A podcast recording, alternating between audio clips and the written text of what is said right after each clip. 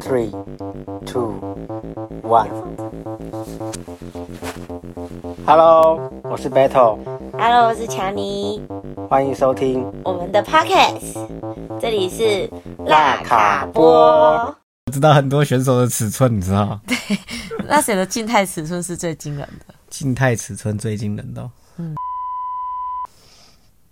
这个名字讲出来可以吗？啊，你就啊，你就后后置可以 把它毙掉，掉。我是很认真的觉得性爱这件事情就外包出去给其他人做，我完全可以接受。但我发现好像大部分的人都没有办法哎、你指的是夫妻哦？其他的情侣我不知道，但我不是，你指的说没办法接受，是指男方没办法接受，还是女方没办没办法接受？都有可能啊。嗯你也知道，我就不会特别去讲男生或女生。然后我觉得这件事情最重要的是坦诚。所以我那时候很认真的告诉你游戏规则跟玩法的时候，你有觉得我很荒谬吗？是有一点，而且你越讲越多。那个时候什么意思？就是你那个时候，就好像我说你写攻三小那种状态。然后就跟攻了更多三小 对对对对对，没有没有没有，也没有到攻了更三，就是你开始很认真的。计划这一切。对对对，要要干嘛要干嘛要干嘛，傻我我就我就心里在说你在拐我是不是？你是想离婚，吵到要想离婚，挖洞给我跳，把我所有财产都抢走，小孩都带什么样？财产开玩笑的。就是这件，如果这件事情去做，它会有一定的风险，就是你你或对方可能会晕船，嗯，还有安全健康的问题。所以我那时候说什么？哦哦，我们有设几个游戏规则嘛，一定要带保险套。带套一定要啊，嗯然后一个人不能约两次，嗯，不聊天，不谈心，不过夜，不要做传递情感的事情，嗯，对对，或者是什么一起吃饭啊，干嘛那个就不要。对，不可以约会。嗯，我说什么？我啊，坦诚啊，就是简单来说，就是哦对你在约的过程，嗯，你在约的过程就要让我知道了，不可以说你们要出去了，你才让我知道这个人的存在，那个就不是坦诚的一部分。嗯，对，因为如果前面这些事情有做好的话，基本上我觉得我自己在感受上不会有什么区别，就是我解决事情的方法，至少我觉得这件事情它可以很有效的解决我现在面对到的问题。你知道，我其实每次做完爱，如果我们像夜间，就是我们是晚上做工作，可能一整天结束之后，每次做完爱之后，我隔天早上都会超级超级累，哦对，没有错。然后影响到我的日常工作。我每次只要晚起床或 delay 了，我就会超级厌恶我自己，嗯，所以我才会把这件事情，把就是把做爱这件事情放的就比较没有那么喜欢，因为我觉得我它不是我人生命中或生活中最重要的事情，可是它却影响到了我生活中很重要的事情。我跟你讲，你也常常因为就是我跟你索要的时候，你就说不要好晚你，隔天早上会很累，什么什么之类的。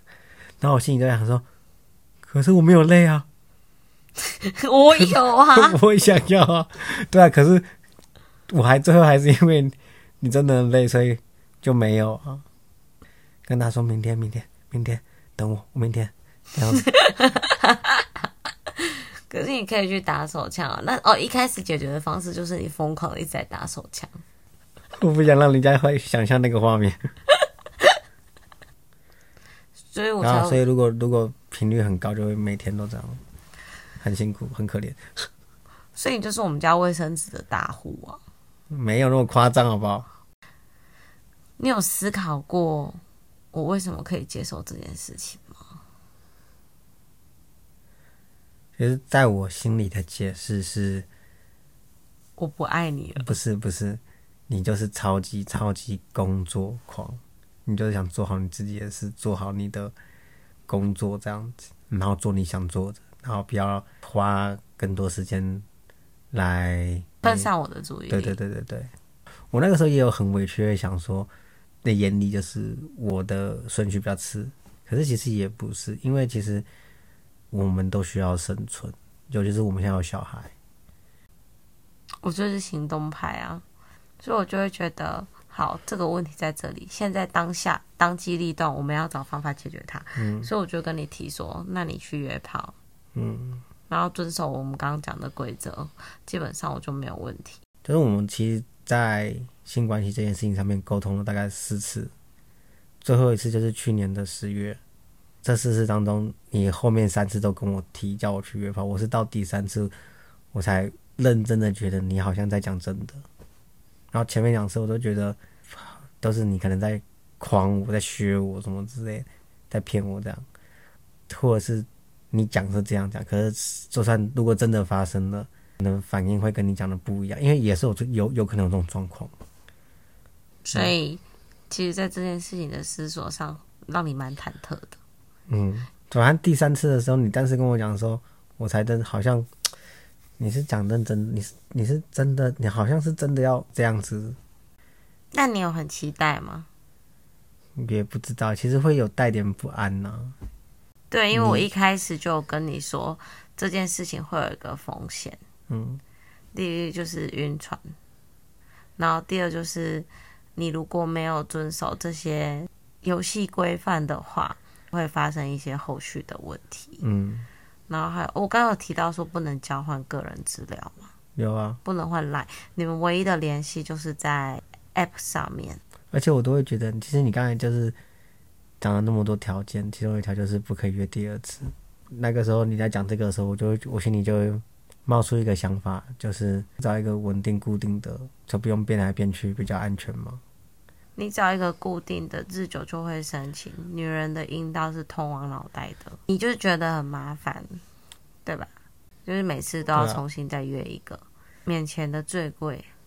你怕麻烦，你想要省这个成本，那你到后后面如果说好，他真的跟你说他喜欢上你了，你要去还他的情感债，你还得起吗？反正联系方式也只有那个 app 啊，就直接拜拜啊。我不知道，反正因为现在也没有遇到啊。可是你们日久生情，你们变熟了。你他如果是一个比较极端的人，他会抓到你的蛛丝马迹，甚至是你的车牌号码，然后去记得找到你吗？如果发生那种事情，你就是在给我添麻烦。嗯，好可怕，还是还是想想就好。对，可是你如果遵照游戏规则，基本上不会有太大的问题啊。因为我是目前我是唯一一个可以提起民事告诉的人啊。的确啊，对，通奸罪已经处通奸已经处罪化了，所以你可以安心。而且就算提起民事告诉，你可能也没有钱给我，那如果我真的这么做了，你会做些什么？我不会做些什么啊。就是我要做些什么？你要怎么面对我，或我不或者是你觉得我应该怎么面对就照日常一样面对。？As usual，对啊，就照照日常一样啊。我每一天其实都在观察你，所以其实对我来说，就算这件事情发生了，我也就是一样是在观察你。嗯，我觉得你的状态很有可能会出现很多很好笑的反应，让我觉得很可爱。哦，啊，你之前就是我刚才讲那个在聚会的，就是你说你要请个员工，就是专门来陪我，那那个模式又是怎样？我希望你去找一个外遇对象，然后让他迷上你，疯狂的爱上你，愿意为你做任何事情，你就把他带回家里，然后我就会把家务分配给他，让他去做家里的事情，然后我可以专心的工作，然后他也可以负责跟你谈恋爱。怎么听起来这个比较优？因为我已经想不到其他省钱的方法可以负担我的工作量跟家务量了。OK，我觉得这是一个很完美的状态，然后同时也可以解决你的问题。这样子，我们就会变多元成家，这个家成又多一个。其实我觉得我可以接受，只要他的生活习惯还有一些东西都是能够配合。可是我不能接受啊，这样我买房要多买一间，我可以去跟小孩子睡啊。孔三小 不行。如果真的有这种事情发生，你是大老婆，我没有要跟他排班的意思。我的意思说你的地位会比较高对，但是通常老爷都会在妾的房间里。啊？是吗？是这样吗？是啊，只有满月的时候才会去皇后 你说宫里。你说初一十五那个满月对啊，对啊，对啊，才会去皇后啊，宫里。真的是这样啊嗯，甄嬛是这样编的。OK，好的。嗯，啊，有没有一种可能是，除了满月之外，日日子皇上也会找皇后，会啊，啊，这样会被骂吗？不会啊。可是我需要你紧紧抓住他的心，他才能帮我工作啊。应该是帮你做家务吧？对，哦、还有煮饭，然后打扫、照顾猫咪，然后接送小孩。所以这是两个。他不用陪小孩，我会自己陪，但是他帮我处理小孩的杂物。那他自己，可是他自己也要去工作，不是吗？对啊，但他下班要回来啊。哦，好辛苦哦。他要得到你的爱，他就要付出相对的代价啊。哦，应该是机会是蛮渺茫的。我也不知道，但我就抱持了这一份期待。你会觉得我不爱你吗？我其实其实不会，我觉得你的状况是你比我还要更懂得爱我。怎么说？你爱我的方式是很病态的，很 pure 的，很 很纯粹的。对我对你的老二没有占有欲啊。我要讲的是，你是出发点真的都是像小孩对小孩一样，为了我好的那种感觉。不管是用什么手段，你的目的可能都是为了我的某些状况往我们需要或者是好的方向发展。这样，其实我觉得，如果有像我们一样的夫妻想要去做这件事，老实讲，如果说我我一直没有重视你的性需求，然后我们维持那个状态，当然你不会勉强我，可是你会很憋。如果维持一年两年之后，你会做的事情就是约炮，或者就是外遇，嗯，你都就是会找到你刚才两个两那两个选项，就是这件事情就会变成是，就是你在你不知情的状况下发生。对对对，在我的认知里面，这件事情就是必然会发生。如果说是那种状况，它必然会发生，但是我又没有办法去避免它发生。那最好的方式就是它在我的眼皮子底下发生。可是搞不好不会发生呢。你讲那两个状态，可能就是发生的几率可能是四十趴、四十趴，可是还可能还有二十趴是不会发生的，或者是十趴不会发生，然后十趴又是什么？就是我们找到更好的相处方式之类的，我不知道了。反正啊，至于比例是不是四十、四十、十十，我不知道。可是我倒是觉得不会像你说的那么笃定是，你必然会找一个方式解决你的性需求，啊，搞不好我去买个充气娃娃。那个对你来说是不够的。OK，我也只是这样讲，哎，好贵。就是在那种状态下，这件事情它发生的几率很高。那既然它发生几率那么高，那我就要去管理它。可是你不可以这样讲，你这样讲就是好像会让预设你一定会出轨，对对对，你这样会让让我觉得会让很多人觉得说我就是一个一定会出轨的男人。可是我觉得我我不是啊，因而且相反的，我觉得不管你这件事情如果没有发生，如果这件如果这这我刚刚讲的这两个状况没有发生，那你就会过得很痛苦。这就是那剩下的二十趴。可是我会觉得，因为以我对我自己的了解是，我是一个真的还蛮像水的人。反正对我来说，就是你的欲望不会消失，它只会被压抑。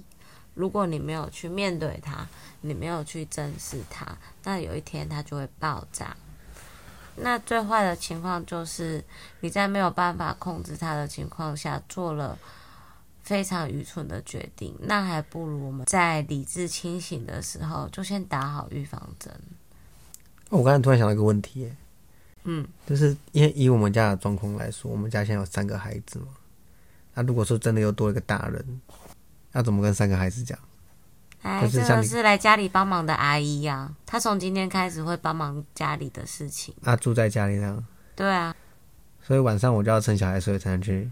当然啊，啊，可是如果说那我们隔音要很好，如果说隔音不好，小孩知道，把他的嘴塞住，不准他叫。